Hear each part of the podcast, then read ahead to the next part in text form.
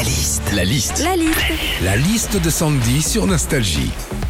Alors, euh, selon un sondage récent, 82% des Français se disent plus impatients qu'ils ne l'étaient auparavant. Ça s'appelle aussi euh, le manque de patience. Ouais, c'est ça. Qu'est-ce qu'on vit quand on est impatient, la liste de Sandy?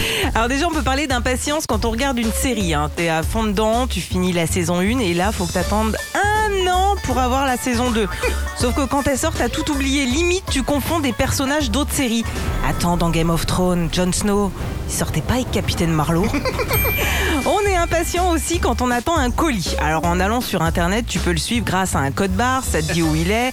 Votre colis est en cours d'envoi, il est arrivé sur la plateforme Sud-Ouest, il a été remis à notre transporteur à Pékin. T'es là, t'en peux plus. Et d'un coup, t'as cette phrase votre colis est en cours d'acheminement. Et bah ça, je peux te dire que quand t'attends une paire de pompes, ça vaut toutes les déclarations d'amour. On est impatient aussi quand on tombe sur une attente téléphonique style SAV électroménager. Alors pour te déstresser, déjà, on te met du 4 saisons de Vivaldi.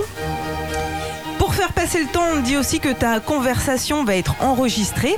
Et surtout, on te dit que ton temps d'attente va être inférieur à 3 minutes.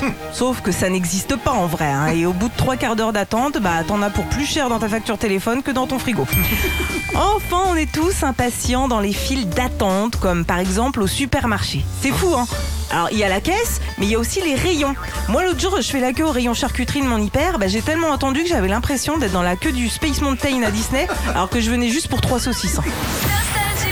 Retrouvez Philippe et Sandy, 6h-9h sur Nostalgie.